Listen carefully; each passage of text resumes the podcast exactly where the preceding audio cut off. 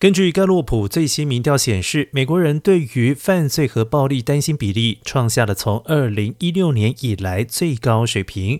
总计有高达百分之八十受访美国成年人表示，他们对犯罪要极为担心，要相当担心。这是从两千零八年以来比例最高的。而在该民调十四项美国人担心名单当中，犯罪靠近顶端，跟饥饿还有无家可归的位置不相上下。犯罪已经要升为仅次于通货膨胀还有经济的焦点议题。